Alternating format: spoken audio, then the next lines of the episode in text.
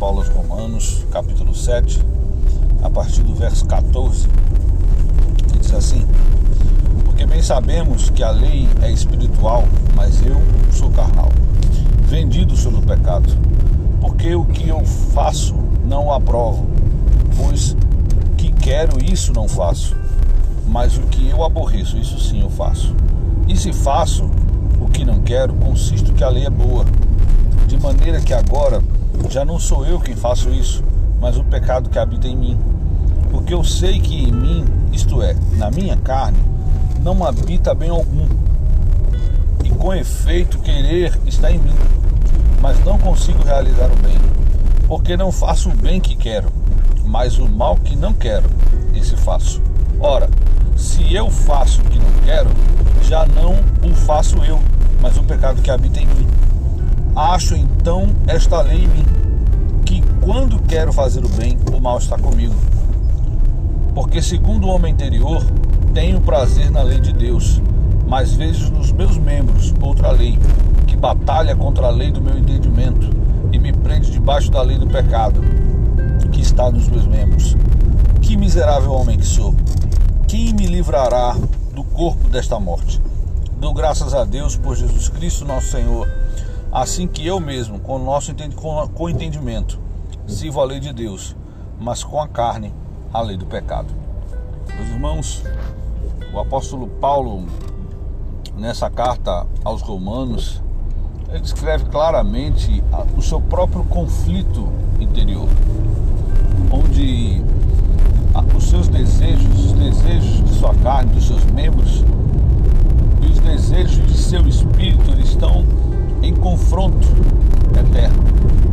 O discípulo de Cristo, quando ele liberta-se do pecado, ele não deixa de viver em conflito.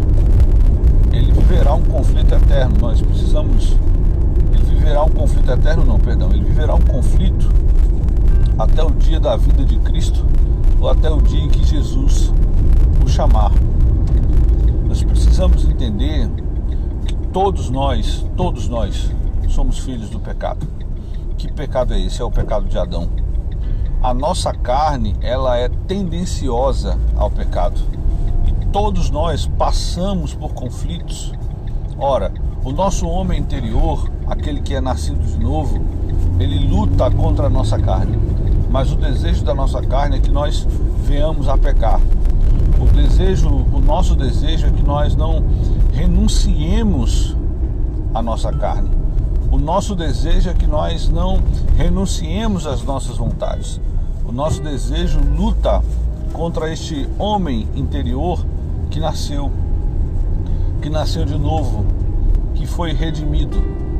Esse homem que quer procurar o Espírito Santo, que quer buscar a lei de Deus, que tem prazer na lei do Senhor e que medita nela de noite. Dentro de nós é esse conflito entre a nossa carne e o nosso espírito. A grande questão que nós perguntamos aos irmãos e fazemos essas perguntas a nós mesmos, nós estamos vencendo essa batalha? quem, a quem nós damos ouvidos, a vontade de quem fazemos. O discípulo de Cristo ele tem que produzir frutos dignos de arrependimento, frutos de alguém que realmente é discípulo de Cristo, frutos de alguém que é luz do mundo, fruto de alguém que é sal da terra. Ora, nós vemos ultimamente que as pessoas elas não estão seguindo em muitos casos as palavras do Senhor Jesus, ou interpretam as palavras do Senhor Jesus da forma que elas querem, da forma que lhes convém. Nós sabemos muito bem que a lei de Deus, ela não pode ser interpretada da forma como convém o homem, mas sim mediante a graça diante do Espírito Santo, através do sacrifício de Jesus, que salvou nossas vidas, porque nós somos pecadores o nosso pecado ofende a Deus. No entanto, quando Ele olha para nós, Ele nos vê mais alvo que a neve, não porque mereçamos, mas porque o Espírito Santo em sua obra redentora através de Cristo, morto na cruz do Calvário e ressurreto. Ele nos enxerga mais alvo do que a neve. É assim que Deus nos enxerga. Nossos pecados, eles foram limpos pelo sangue de Jesus. Por isso, aquele que é nascido de novo, aquele que é nascido de Deus, ele tem um conflito, mas ele o prazer nele consiste em fazer a vontade do seu Senhor. O prazer, prazer dele consiste em fazer a vontade de Deus. Fazer a vontade de Deus para quem é de Deus não é um jugo, não é pesado, é prazeroso.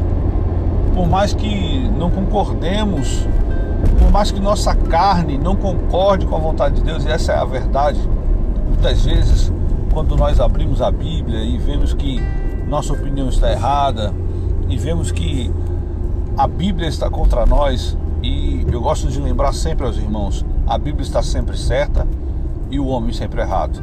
Não importando quem seja esse homem, um rei ou um mendigo, a Bíblia estará sempre certa, um homem sempre errado.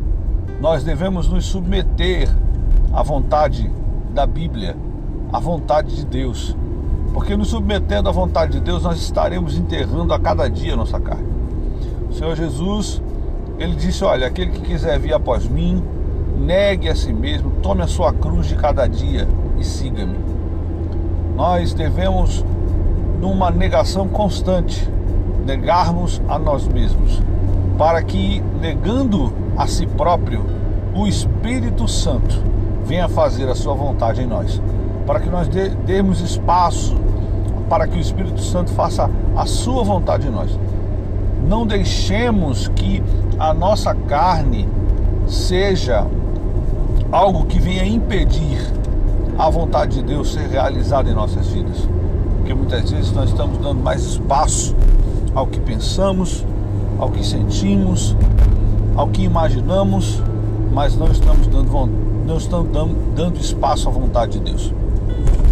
Gostaria de lembrar aos irmãos que Mateus capítulo 5, a partir do verso 38, o Senhor Jesus ensinando no Sermão da Montanha, ele diz aos seus discípulos: Ouviste o que foi dito, olho por olho e dente por dente. Eu, porém, vos digo: não resistais ao mal. Mas se qualquer que te bater a face direita, oferece-lhe a esquerda. E ao que quiser pleitear contigo, tira-te a túnica e larga-lhe também a capa. E se qualquer te obrigar a caminhar uma milha, vai com ele duas. Dá quem te pede, não volte as costas para aquele que deseja que lhe preste.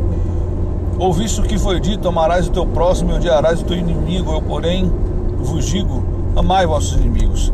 Bendizei os que, vos maldizem. Fazei o bem os que vos odeiam. E orai pelos que vos maltratam e vos perseguem, para que sejais filhos do vosso Pai que está nos céus. Porque faz com que o sol se levante sobre os bons e maus, e a chuva desça sobre justos e injustos. Pois se amardes os que vos amam, que galardão tendes? Não fazeis os publicanos também o mesmo? E se saudardes unicamente os vossos irmãos, que fazeis demais? Não fazeis o publicano também assim? Então sede vós perfeitos, como é perfeito vosso Pai que está nos céus. Esse conflito ele existe, queridos. Próprio Jesus também traz nesse momento. Quando alguém te bater uma face, vire a outra, e nós sabemos o quanto é difícil nós virarmos a outra face. Nós, a partir do momento que a pessoa abusa de nossa boa vontade, ou faz alguma coisa com a qual nós não, não, não nos agradamos, nós sabemos o quanto é difícil nós estendermos a outra mão para aquela pessoa. Nós, o ser humano, ele não sabe lidar bem com a ingratidão. Ele também não sabe lidar bem com uma reação. E nós estamos tendo uma geração de cristãos, uma grande geração de cristãos que querem revidar os problemas que lhe acontecem pessoalmente. Eu não estou dizendo que você não terá vontade, porque assim como o apóstolo Paulo falou em Romanos 7, nós acabamos de ler, do 14 em diante, existe a vontade da carne, existe a vontade, a nossa vontade, mas existe a vontade de Deus. E a vontade de Deus ela consiste em que nós oremos pelos nossos inimigos, nós amemos os nossos inimigos E eu não falo isso como se a palavra de Deus fosse minha, porque eu também estou debaixo do, do mesmo jugo do pecado, mas sou liberto pela misericórdia de Jesus através do seu sacrifício na cruz do Calvário. E eu não posso crucificá-lo, crucificar Cristo mais uma vez, porque o sacrifício dele já foi suficiente. O sacrifício dele já foi suficiente, o sacrifício dele nos é suficiente.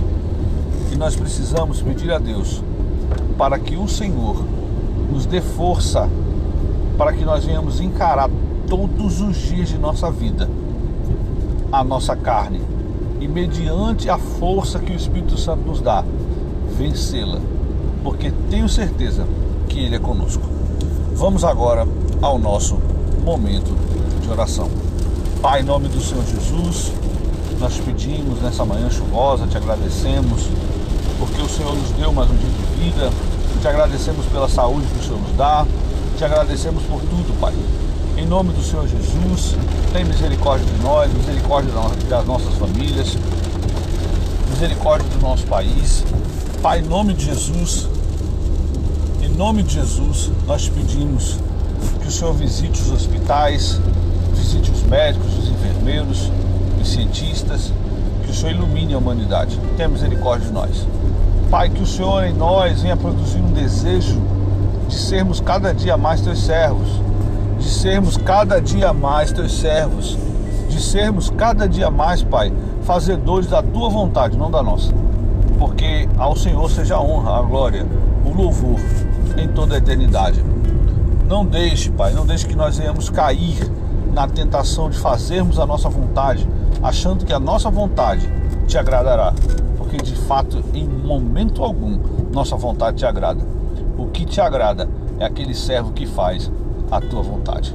Desde já te agradecemos e te louvamos em nome de Jesus. Meus irmãos, conforme o decreto do governador de Pernambuco, nesta quinta-feira nós teremos culto às 18 horas até às 19h30. É, estamos entrando no modo de convivência com a Covid-19 novamente. Então, Córrego da Areia, na sede, que é em Nova Descoberta, nós estaremos às 6 da noite até às 7 e meia no nosso culto de doutrina na sede com o pastor Ederson e no Córrego da Areia com este que vos fala, o irmão Fábio. Que Deus assim os abençoe e os dignifique em nome de Jesus. Amém. E graças a Deus. Até amanhã.